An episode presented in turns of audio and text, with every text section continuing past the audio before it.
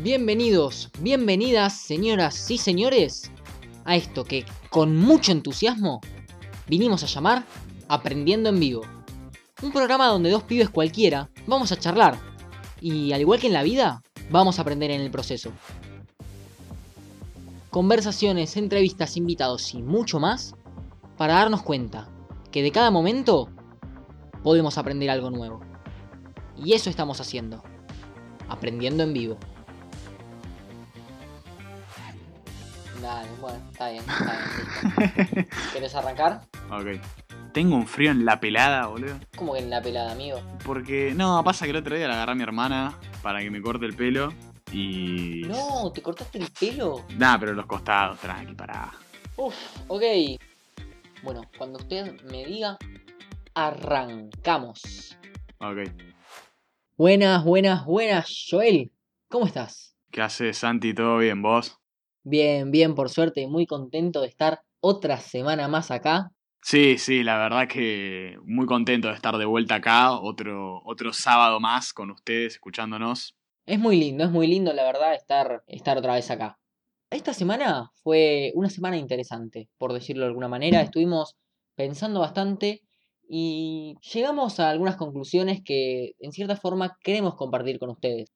Vamos a entonces presentar el tema de hoy, que, como vieron en el título, hoy vamos a aprender a mirar para atrás.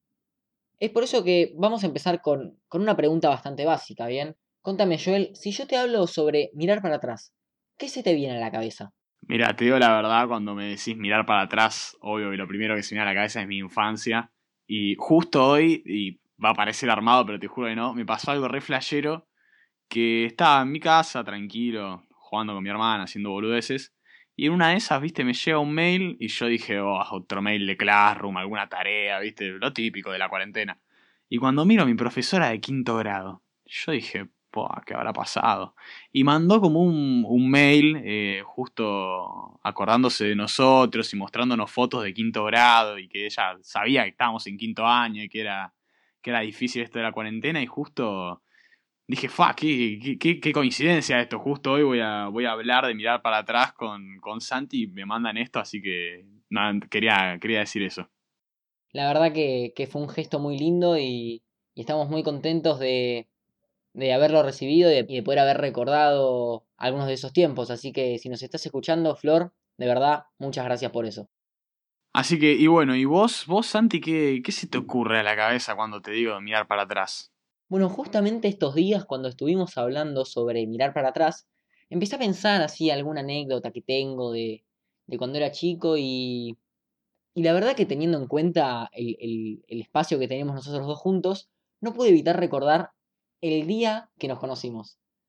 Sí, sí, eso, el día que nos conocimos. Y acá me vas a hacer quedar mal porque yo no tengo ni idea. Me estás hablando mínimo de hace 5 o 6 años, ya hace demasiado. Déjame pensar, déjame pensar. Creo, creo que fueron 8. 8 años estoy hablando. Año 2012. La realidad es que nosotros ya nos conocíamos. Habíamos compartido un espacio-tiempo pero eso no significa que alguna vez hubiéramos hablado. Suele pasar mucho en primaria que uno tiene su pequeño grupo de amigos y que no conversa mucho con otras personas que no forman parte de este grupo. Cuestión que comienza, cuarto grado, bien, año 2012, y resulta que llego un poco tarde ese primer día, por una de esas casualidades de la vida, y resulta que el profesor había decidido que íbamos a sentarnos en grupos de cuatro, cuando mi histórico grupo de amigos era de cinco personas. Fue entonces que no tenía mucha idea de qué hacer. Esta situación que seguramente nos pasó un montón de chicos a todos, de, bueno, de estar ahí y decir, bueno, eh, no conozco a nadie, estoy acá solo. Y resulta que el profesor me dijo, mira, allá hay un lugar, anda a sentarte allá. Ese allá me encuentro con un grupo de pibes que, con los que yo nunca había hablado, pero que estaban ahí. Y comenzamos a hablar, si no recuerdo mal, ojo, eh, del Resident Evil 4. Un juego de Play 2 No. que te digo del año, no sé, creo que es del 2008, una cosa así, o antes. Y, y nada, empezamos a hablar de eso y esa fue como nuestro, nuestro nexo para empezar a hablar. Y a partir de eso, bueno, fue un camino de ida porque ahora, ocho años después, estamos haciendo este podcast, ¿no? Sí, la verdad que sí, ahora ya debe estar el Resident Evil 232, pero, pero bueno, la verdad que, que, que sí, yo te digo, te digo, la verdad no, no me acordaba, pero re flashero, digo, lo pensás y 8 años para atrás sobre 17 que tengo es casi la mitad de mi vida. Es que, posta, es un montón de tiempo. Y me puse a pensar además en qué sentimientos nos despiertan estas cosas. Digo, estos recuerdos, a vos, ¿qué te despiertan? Y te digo la verdad, eh, me acuerdo y ahora vos no me puedes ver, pero estoy sonriendo y digo, qué, qué, qué, alegría, ¿no? Esos tiempos una, me pinta como una nostalgia de decir qué, qué época. Entonces, pensando en esto de mirar para atrás, nos pusimos a pensar en qué sentimientos nos despiertan los recuerdos. El recordar, ¿qué nos hace sentir? Y nosotros básicamente pensamos que recordar te puede traer principalmente tres tipos de sentimientos distintos. Contame, Joel, ¿cuál es el primero de estos? Bueno, creo que el primero de estos sentimientos es justamente el que, el que nombré antes y es la nostalgia, ¿no? A cuántos, a todos nos tiene que pasar esto de mirar para atrás y, y arrancar a sonreír así, mirando al techo y decir, fa, qué bien que estaba, ¿no? Yo, por ejemplo, este verano me fui, me fui a la costa con un amigo y la verdad que estábamos de 10 en la playa tomando sol y ahora me veo acá encerrado en el departamento, que todo el sol que me entra se que entra por la ventana. Y, viste, y me pongo a acordar y digo, fa, qué, qué bien que estaba todo. Claro, la nostalgia es un sentimiento que tiene principalmente esta sensación de querer volver a algo que ya, por alguna de las razones de la vida, no está. El siguiente sentimiento que nos despierta el hecho de recordar suele ser el orgullo. Hay muchas situaciones que nosotros vivimos y que transitamos en nuestra vida que nos hicieron muy felices. Ya pueden ser haber aprobado las materias, haber ganado un torneo de algún deporte que hacemos, haber terminado un juego que hacía mucho tiempo que estábamos jugando, haberle ganado a tu amigo a la Play, cualquier cosa. Pero son esos momentos que los recordamos y nos llenan de orgullo, de decir, qué bien que hice las cosas en ese momento y cómo las volvería a hacer, exactamente igual que como las hice. Claro, todos nos ponemos a mirar para atrás y tenemos algún momento del que nos enorgullecemos, algún momento que nos da nostalgia, y bueno, y después viene la contraparte de decir, de eh, recontar las cagadas, de momentos de que vendrían a ser arrepentimiento, ¿no? A todos les debe pasar que, que miran para atrás y dicen, esto lo hubiera hecho distinto, acá estuve mal, y, está bueno reconocerlo. Pero básicamente nosotros sostenemos que son estos los principales tres sentimientos que nos puede generar el recordar cosas. Orgullo, nostalgia o arrepentimiento. Pero lo que tenemos que tener en cuenta es que si nosotros estamos recordando algo, es porque es algo que ya no hacemos. Y es algo que pasa un montón en la vida y es completamente natural que dejemos de hacer cosas. Hay un montón de cosas que dejamos de hacer por las circunstancias en las que estamos, por la edad que tenemos, por la gente con la que nos rodeamos, por la situación externa de, del mundo, ¿bien? Hay cosas que dejamos de hacer. Y es entonces que podemos preguntarnos, ¿es bueno o es malo dejar de hacer cosas? Vos, Joel, ¿qué pensás? Y mira, en un primer momento te diría que depende. Depende qué dejes de hacer y por qué lo cambies, ¿no? O sea, yo te diría, si vos mirás para atrás ponele, ¿no? Y decís, fa, la verdad que yo hace, no sé, cuatro o cinco años iba todos los fines de semana a comer a lo de mis abuelos. Y lo tengo como un recuerdo lindo, alegre. Y te mirás ahora y decís, sí, la verdad que ya no lo hago, lo voy una vez por mes, lo saludo cada tanto, llamo por teléfono. Y en eso, no sé si está tan bueno haber dejado, dejado ese hábito. Ahora, hay cosas que capaz sí están buenas haber dejado de hacer, no sé, ejemplos clásicos, fumar o cosas así, bueno, en ese momento uno mira para atrás y, y decís, bueno, qué, qué, bueno que, que dejé de hacer esto por X motivo. Claro, pero las cosas que vos nombraste que dejamos de hacer tienen algo en común. Y es que, de una u otra forma, dejamos de hacerlas por una decisión que tomamos, que puede ser consciente o capaz no tan consciente.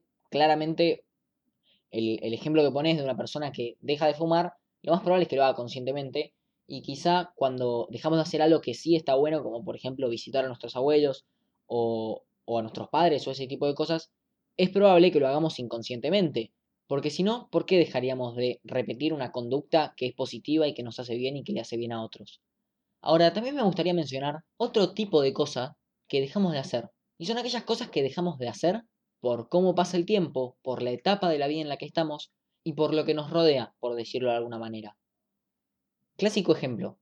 Toca el timbre de las 4, salís del colegio, llegás a tu casa y te espera en la mesa de la cocina un buen paquete de galletitas y una chocolatada fría. Y cualquiera que diga que la chocolatada se toma caliente no entiende nada.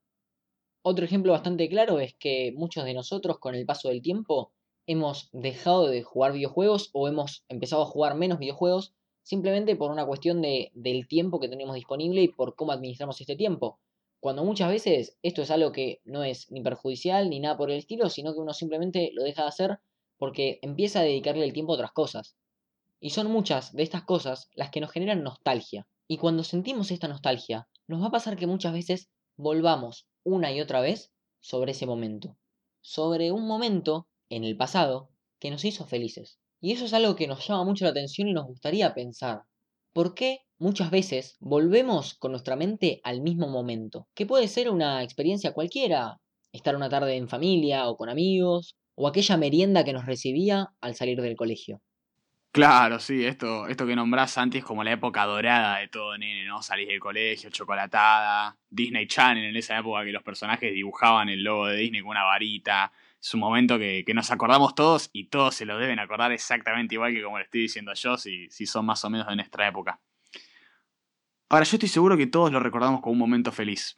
No, hasta ahora nunca me encontré a nadie que, que al recordar estas cosas, viste, me ponga cara rara o todos lo recordamos como un momento feliz. Ahora, es interesante analizar por qué. Yo estoy seguro que si hoy en día yo a las 4 de la tarde me hago una chocolatada, me compro un paquete de galletas y me pongo a ver Disney Channel, no me, no, me voy a sentir lleno. No voy a, no, voy a decir, voy de vuelta. Voy a decir, fa, me lo acordaba mejor esto. Pero porque en realidad, la verdad es que lo que en realidad extrañamos no es estar sentados viendo Disney Channel. Extrañamos esa época. Capaz que lo que en realidad extrañamos es esa ignorancia feliz de nene, esa falta de obligaciones, aquella falta de arrepentimientos. Y bueno, entonces es, es interesante analizar, decir, ok, lo que realmente extraño no es sentarme a ver la tele con una chocolatada, porque ya lo probé y no funcionó. Lo que realmente extraño es esto. ¿Cómo hago para volver a esto? ¿Puedo volver a esto? ¿Por qué es un recuerdo tan feliz y solo es un recuerdo y no lo puedo volver a convertir en una actualidad? Y en esto es en lo que nos referimos que, en cierta forma, tenemos que aprender a mirar para atrás. Porque si nosotros solamente analizamos de manera superflua lo que fue nuestra infancia y esos momentos felices, no nos vamos a dar cuenta que lo que realmente nos hacía felices no era la chocolatada, no era Disney Channel, a pesar de que sí, eran detalles que hacían a la situación, pero seguramente lo que nos hacía felices era esa sensación de estar cerca de la gente que uno quería, que te cuidaran, que te demostraran lo mucho que, te quería tu familia o, o compartir ese momento con un hermano. Al final lo que extrañamos no son solo esos detalles, sino todas las sensaciones que teníamos en ese momento con respecto a nuestra vida en general, cómo veíamos el mundo, seguramente teníamos una visión más inocente o que veíamos los problemas como algo más pequeño. Eso seguramente sea lo que extrañamos. Y es por eso que volvemos tanto al mismo recuerdo. Aunque también puede haber otra razón por la que volvemos mucho a un recuerdo que no sea este sentimiento de nostalgia. Y es el hecho de que muchas veces volvemos a un mismo recuerdo una y otra vez porque nos sentimos arrepentidos de algo que hicimos y nos gustaría poder cambiarlo. Aunque eso no es posible en realidad, porque como ya charlamos algunas veces, el pasado es algo que está fuera de nuestro control. Ahora, eso no quita que seguramente haya algo que nosotros podamos hacer, excepto en algunos casos, que no vamos a negar que es cierto, hay veces que no se puede hacer nada, pero hay otras veces en las que un arrepentimiento del pasado puede solucionarse en el presente. Vamos a poner un ejemplo bastante básico. Si yo estoy peleado con un amigo por algo que sucedió en el pasado, y sobre todo si fue hace bastante tiempo, es posible que yo pueda reconciliarme. Simplemente una llamada o un mensaje puede ayudarme a resolver esa situación, a dejar de tener ese arrepentimiento por algo que pasó en el pasado y que, aunque quiera, no puedo cambiar, pero sí puedo cambiar la situación presente. ¿Cómo me siento ahora con eso y cómo quiero seguir sintiéndome? Exacto, Santi, esto que vos decís al final, mejor tarde que nunca. Ahora, también es interesante analizar cómo un mismo recuerdo puede generar sensaciones distintas, depende en qué momento de nuestra vida nos encontremos. Por ejemplo, vamos a suponer, yo soy jugador de volei, o un intento de jugador de volei. Si yo estoy jugando una final y me está yendo bien, lo más probable es que yo me sienta orgulloso y diga, fa, qué bueno que todas las semanas estuve entrenando, yendo al gimnasio y preparándome para este momento. Ahora vamos a suponer que mi vida avanza y en un momento yo decido no jugar más al vóley y, no sé, consigo un trabajo o hago otra actividad que me llena. Bueno, probablemente en ese momento diga, fa, ¿cómo gasté tanto tiempo entrenando? Me hubiera dado cuenta de esto antes y podría estar progresando más rápido todavía. Ahora después mi vida sigue, me pongo viejo, ya no salgo tanto de casa, vienen mis nietos a comer cada tanto y eso es la alegría del mes.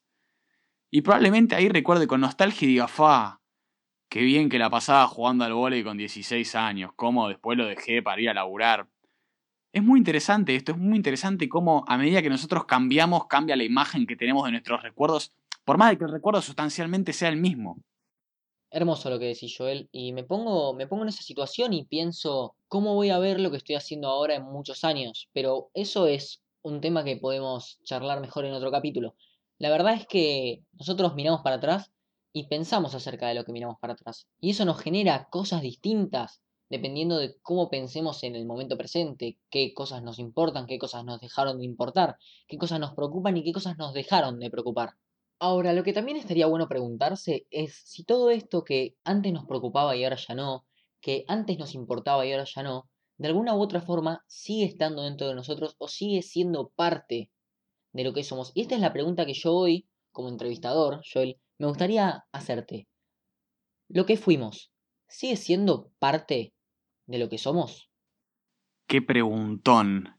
La verdad, obviamente, la respuesta va a estar basada en mi punto de vista y esto cada uno tendrá su propia opinión, pero yo, en mi caso particular, te respondería que sí, absolutamente. O sea, yo siento que toda acción que, que tomé en mi vida, de alguna forma u otra, me llevó a ser quien soy hoy. Y la verdad que estoy conforme con, con el tipo de persona que yo sé que soy hoy. Entonces, me pasa eso de decir, sí, la verdad que, todo lo que hice de alguna forma influyó, todo lo que hice tuvo, tuvo sus consecuencias y de algún modo u otro me llevó a formarme como persona y a tomar otras decisiones y así se arma toda la bola de nieve. Por eso lo que sí me pasa, pero me interesa hacer una distinción, es que yo miro para atrás y tengo recuerdos que me producen arrepentimiento, tengo decisiones que tomé mal, gente que confía en la que no tenía que confiar, malas decisiones en definitiva que todos tomamos a lo largo de la vida. Pero si bien me generan arrepentimiento, no me arrepiento en sí de haberlo hecho. Porque si yo, de algún modo u otro, no estuviese conforme con la persona que soy hoy, ahí sí me arrepentiría, diría, esto podría haber hecho la diferencia.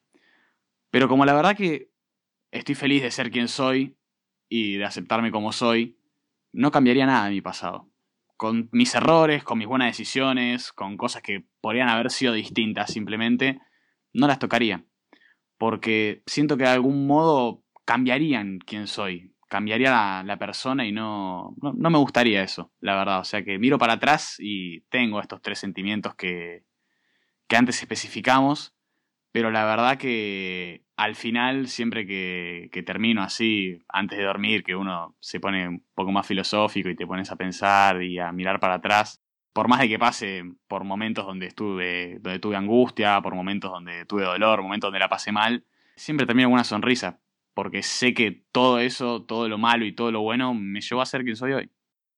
Es muy interesante lo que decís. Y por eso también me gustaría, me gustaría saber si podés contarnos alguno de estos recuerdos que vos creas que te hicieron ser la persona que sos hoy y que nos cuentes por qué vos crees que, que esto te llevó a donde estás y que quizás lo recuerdes con arrepentimiento o quizás con orgullo, lo que vos prefieras, pero que vos sientas que fue un momento de tu vida que completamente te marcó, te cambió y te hizo ser quien sos hoy.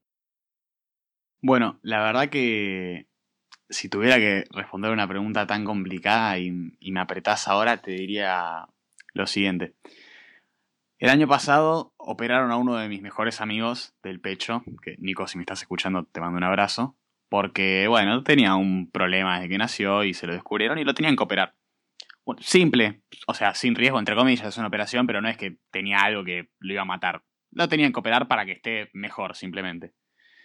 Y bueno, me acuerdo que fue una operación que él sufrió mucho porque después, viste, bueno, como toda operación, después te tenía que dar un tiempo allá y como le tenían que romper costillas, se imaginan que era un momento difícil para él. Y yo me acuerdo de, estar en el colegio y yo de, escribirle a su familia, o a la mamá, o a la hermana, o a alguien, como para tener noción de, cómo estaba todo. Y me acuerdo que un día estaba en el colegio, así, los días después de que lo operaron, y me llega un mensaje de la hermana. Diciéndome, Nico te quiere ver, ¿podés venir después del colegio? Claramente, eh, en ese momento le mandé un mensaje a mi vieja, le, decía, escúchame, eh, lo que haya que hacer a la tarde no lo voy a hacer, cancelé el entrenamiento, cancelé todo lo que tenía a la tarde porque quedaba lejos encima del médico, pero lo quería ir a ver. o sea, yo estaba esperando que él me diga si que lo podía ir a ver porque él estaba con mucho dolor eh, para poder ir a verlo. Y cuando me escribe así la, la mamá, la hermana, no me acuerdo bien, eh, obviamente le dije sí, termino y voy. No, sabía ni cómo ir, qué bondi había que tomar, no tenía la menor idea. Y me acuerdo que en un segundo, en medio de una clase de historia, revolé todo lo que tenía y, lo puse adelante porque es, es, mis mejores amigos, es mi hermano para mí, es, era, era obvio. Y salí del colegio, a los piques para mi casa, me compré algo para comer así al paso. Llegué, me cambié todo, qué sé yo. y después me, me, escriben diciéndome, che, mira, eh, al, final Nico ahora se siente mal, así que no, no vengas porque está con dolor, qué sé yo. Y no, no es lo importante, no, no, hay ningún problema con eso, el loco la estaba pasando mal en serio. Pero la verdad que miro, miro para atrás y es una acción que, me produce angustia, porque yo sabía que mi amigo estaba mal, pero también la miro con, la miro con orgullo de, de decir, ok, yo sé que soy ese. Yo sé que cuando las papas queman, eh, decido bien. Capaz sí, uno se equivoca, como con todo, uno hay veces que miente, hay veces que esconde, uno hay veces que elige mal, como todo, pero la verdad que son esas pequeñas acciones que uno tiene cada tanto, que uno tiene en, los momentos bisagra, y son esas acciones las que valen, y son esas, creo yo, las que, las que definen la esencia de una persona. Muchísimas gracias, Joel. La verdad que, que es increíble escucharte y es increíble pensar en, en esto, ¿no? En cómo, cómo reaccionamos ante las cosas y cómo mirar para atrás nos, nos produce sentimientos. Al fin y al cabo, lo que creemos y, la idea de todo esto, de, de compartir esto que, que pensamos con ustedes, es recordarles siempre que el pasado puede ser nuestro gran maestro. El pasado nos enseña muchísimo más de lo que nosotros creeríamos. El pasado nos enseña no solo sobre las cosas que pasan, sino sobre quiénes somos, sobre las cosas que hicimos, sobre las cosas que queremos, sobre las cosas que amamos, sobre las cosas que sentimos. El pasado puede enseñarnos más que ninguna otra cosa, pero para poder aprender del pasado es necesario parar y aprender a mirar para atrás. Muchas gracias Santi, es hermoso compartir un, capítulo más con vos. las preguntas estuvieron muy, muy buenas, muy profundas, así que también te agradezco por eso. No, Joel, la verdad, gracias a vos por, por estar otra semana más acá y por por haberte puesto la 10 para responderme estas preguntas. Así que nada, quiero recordarte a vos que me estás escuchando que podés seguirnos en Instagram, arroba aprendiendo en vivo.